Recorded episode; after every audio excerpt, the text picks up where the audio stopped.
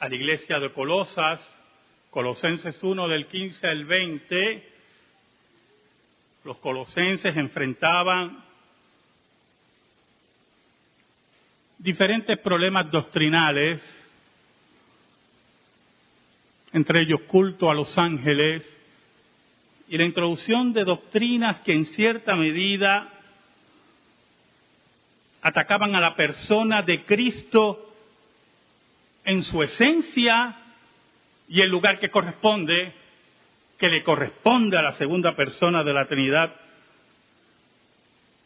en todo lo que existe.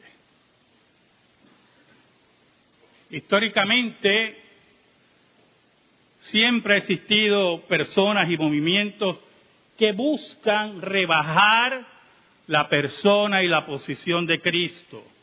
Y algunas veces utilizan palabras lisonjeras que suenan como una devoción a Cristo, como una entrega a Jesús, pero en cierta medida son palabras blasfemas.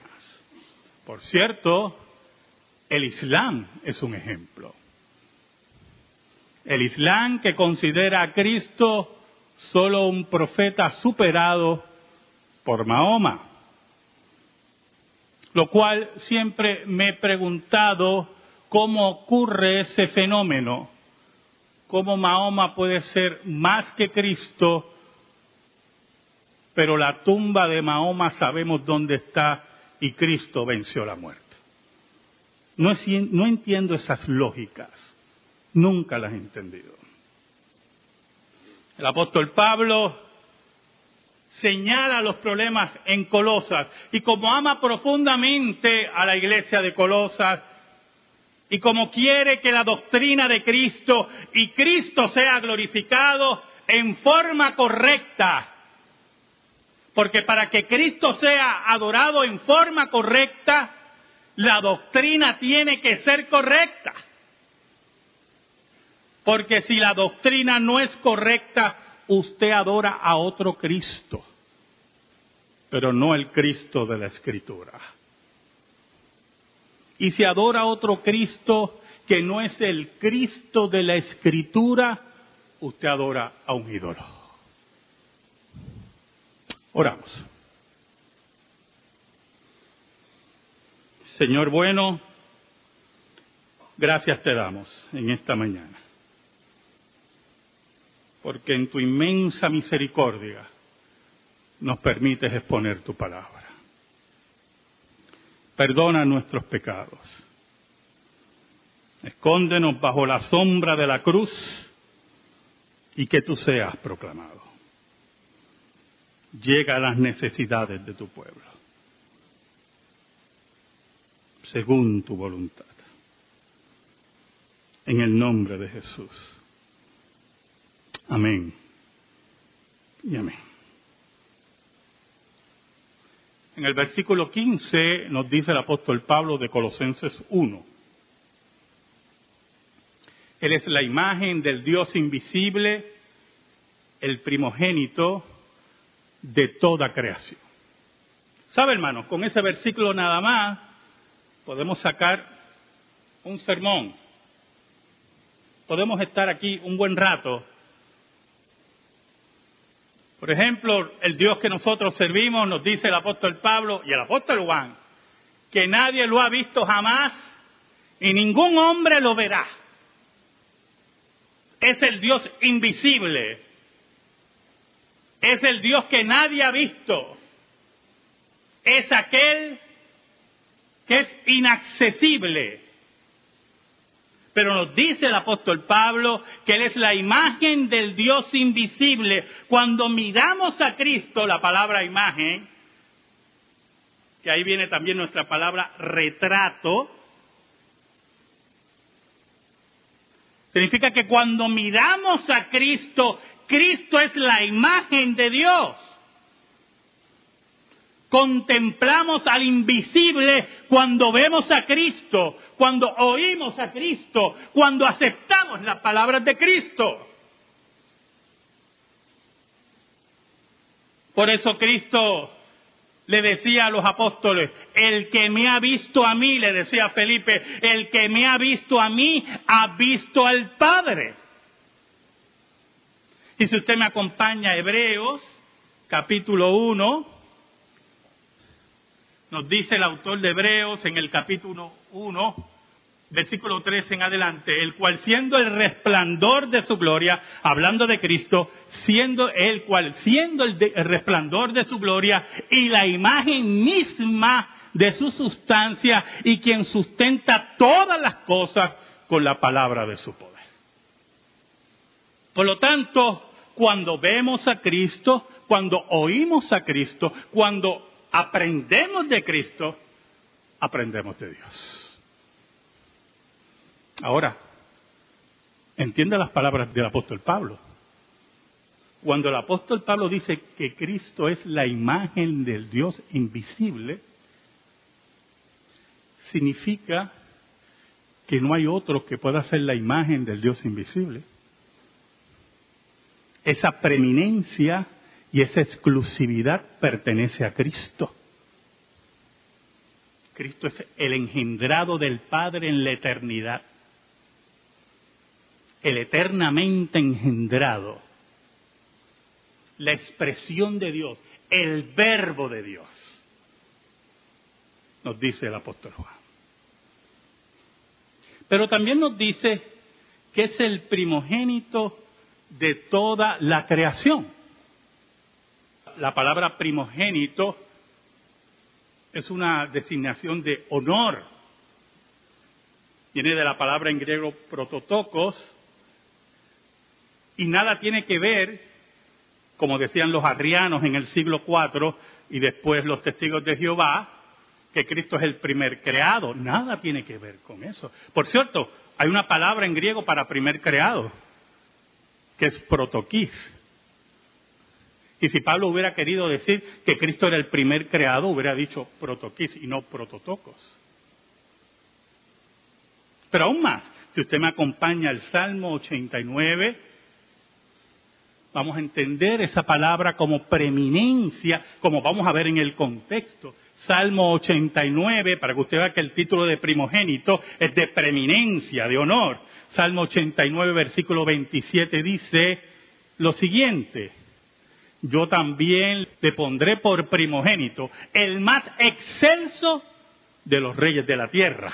Hablando del Mesías, porque es un salmo mesiánico, ¿verdad? Es un versículo mesiánico es el primogénito, es el que tiene la preeminencia sobre todos los reyes de la tierra. Por lo tanto, cuando el apóstol Pablo nos habla que Cristo es el primogénito de toda la creación, nos dice que tiene la preeminencia sobre todas las cosas. Es aquel que es la imagen de Dios y tiene la preeminencia, y ese es el primer punto que discute aquí el apóstol Pablo, tiene la preeminencia sobre todo lo creado. ¿Sabe? Cuando el Islam dice que Cristo es profeta, dentro de la terminología y la teología islámica, es un término blasfemo. Porque cuando dice que Cristo es profeta, lo limita al aspecto humano. Cristo es un simple ser humano que es profeta. Nosotros creemos que Cristo es profeta, pero no desde el ámbito del Islam, sino de la dimensión que menciona aquí el apóstol Pablo. Cristo es el profeta, el primogénito de toda la creación. Por eso añade el apóstol Pablo en el versículo 16, porque en Él fueron creadas todas las cosas.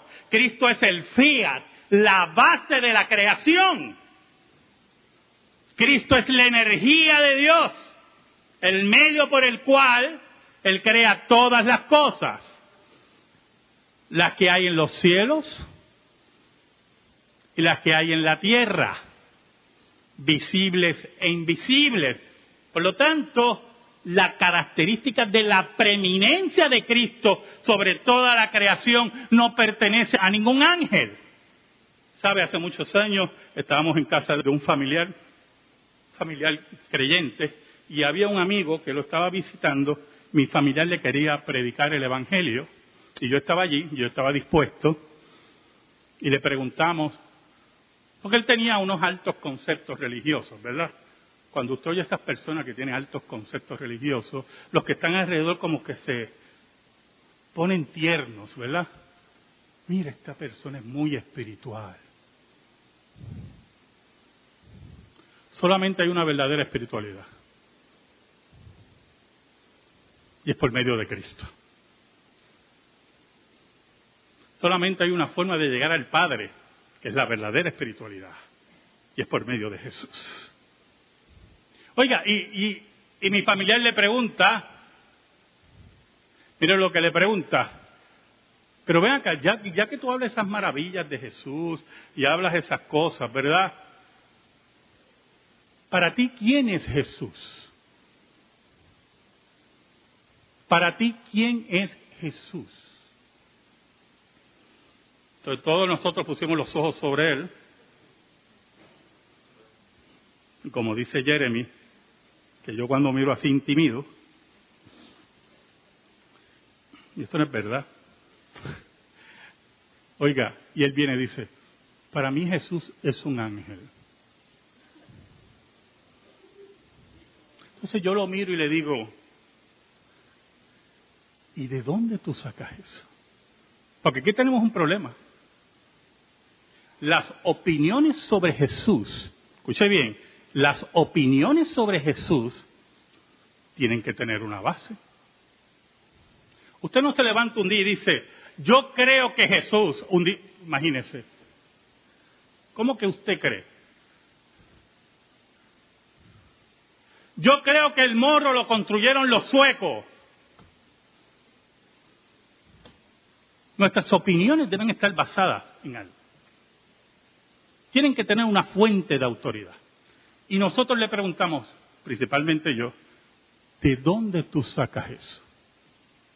¿Cuál es tu base teológica? Y él nos dijo, no voy a hablar más del tema. ¿Sabe algo?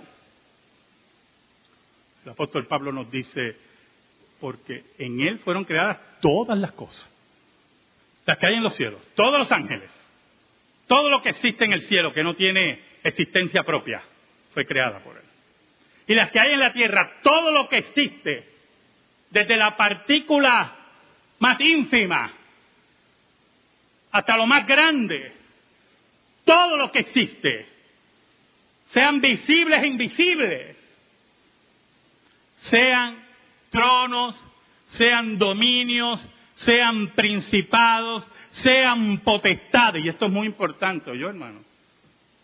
Porque cuando el apóstol Pablo habla de esas posiciones, no está hablando de posiciones en el mundo angelical y en el mundo de los demonios.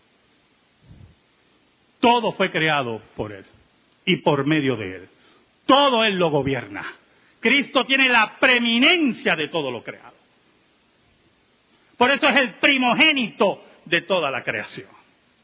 Añade el apóstol Pablo, todo fue creado por medio de Él y para Él. Y muy importante el para Él.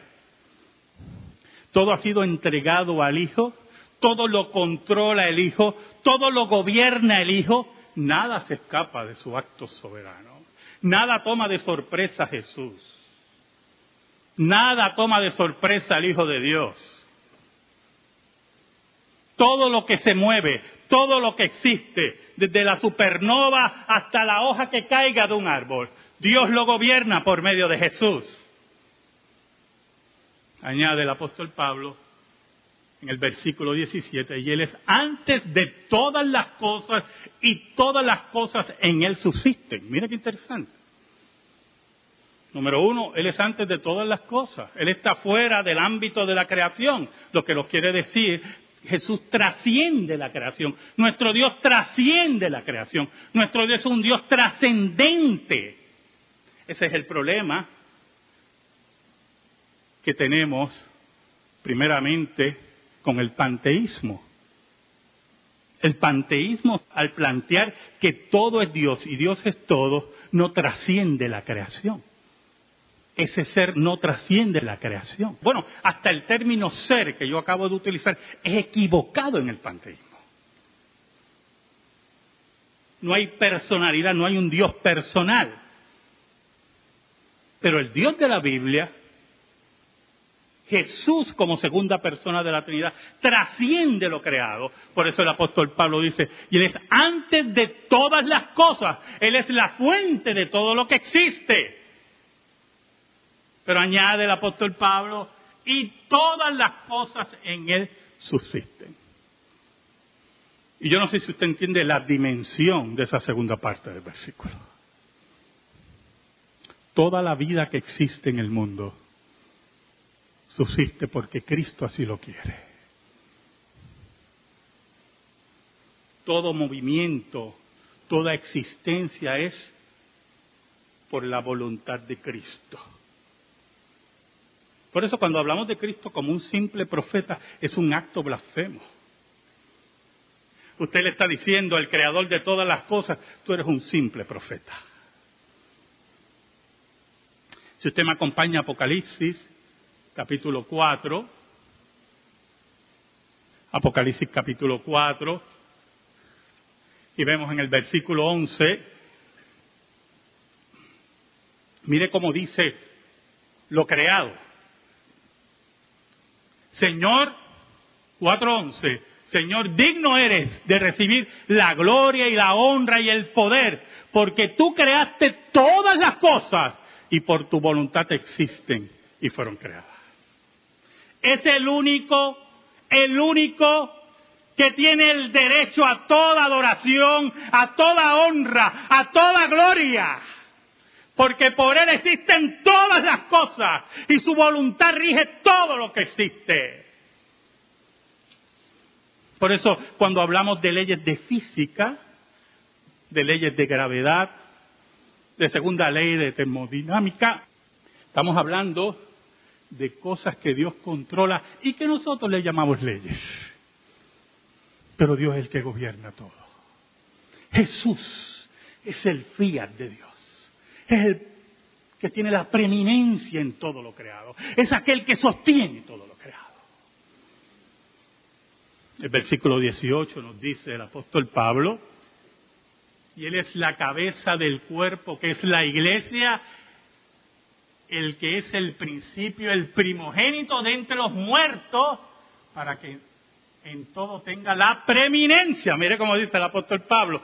Entonces pasamos de la preeminencia de Cristo sobre la creación a la preeminencia de Cristo sobre dos aspectos. La iglesia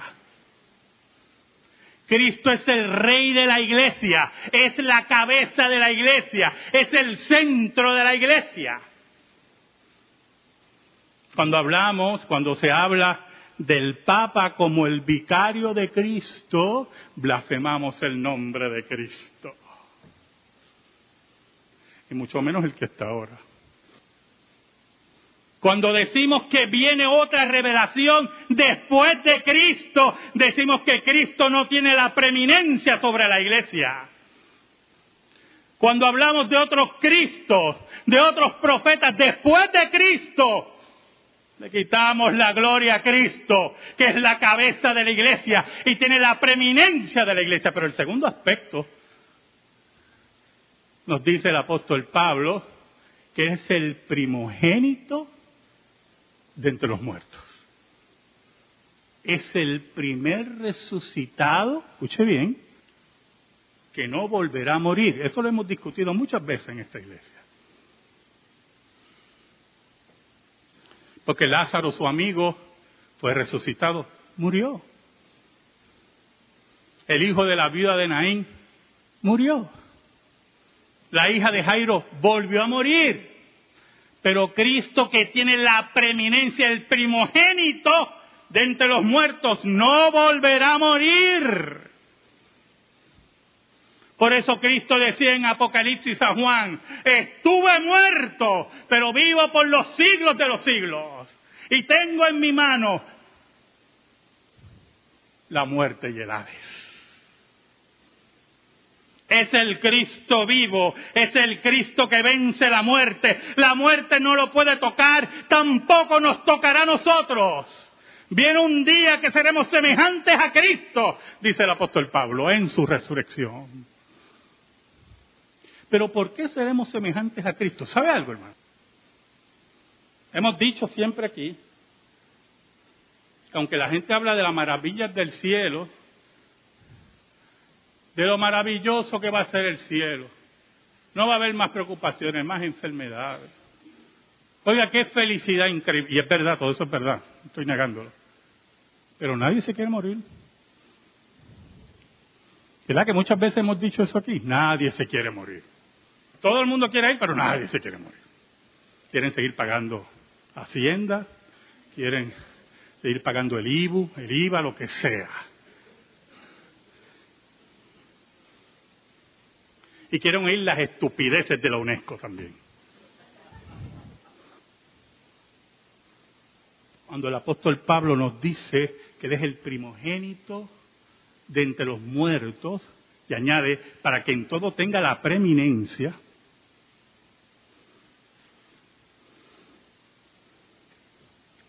es que tenemos la seguridad que como Él venció la muerte, nosotros vamos a vencer la muerte.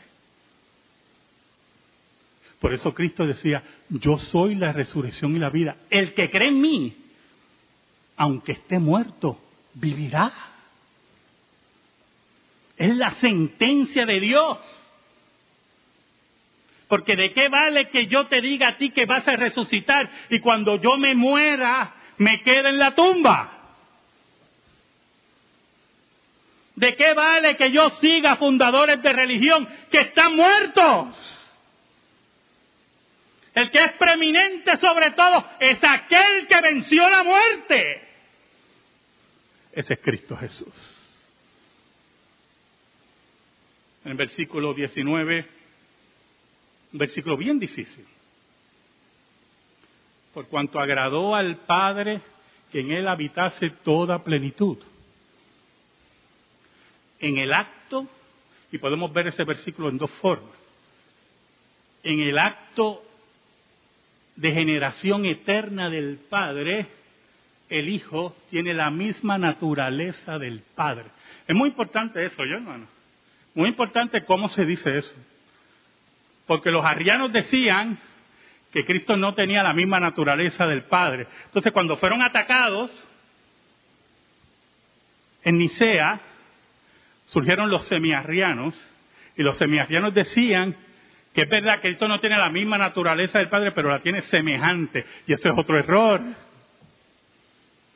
Porque cuando tú dices que Cristo tiene la naturaleza semejante al Padre, estás diciendo que hay dos dioses.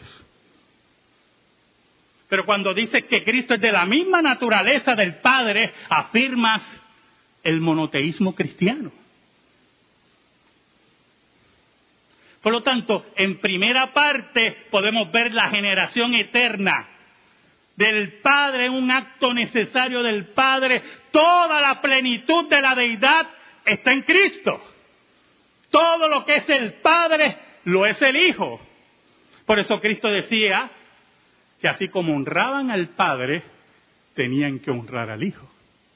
Y por eso es que es muy importante esa palabra. Imagínese, usted se para en la plaza pública de Río Piedra y usted dice, así como honran a Dios, honreme a mí. Eso es lo que decía Cristo. ¿Y qué usted va a pensar de una persona así? Ah, este está bien loco. ¿Cuándo lo vendrán a buscar a darle las pastillitas? Y... Pero eso era lo que decía Cristo de él. Para que honren al Hijo como honran al Padre. Pero también se puede ver en esta segunda forma, el apóstol Pablo también dice que en Cristo reside corporalmente toda la plenitud de la deidad. Porque Cristo era Dios hombre. En el acto milagroso en el vientre de María. Dios hombre, dos naturalezas en una persona. Ningún ser humano ha sido como Jesús. Por eso tiene la preeminencia en todo lo que existe. Y dice el apóstol Pablo en el versículo 20, y por medio de él, y esto es muy importante, porque si la base de toda la redención se basa en un testador, como dice el autor de Hebreos, ese testador tiene que tener unas características.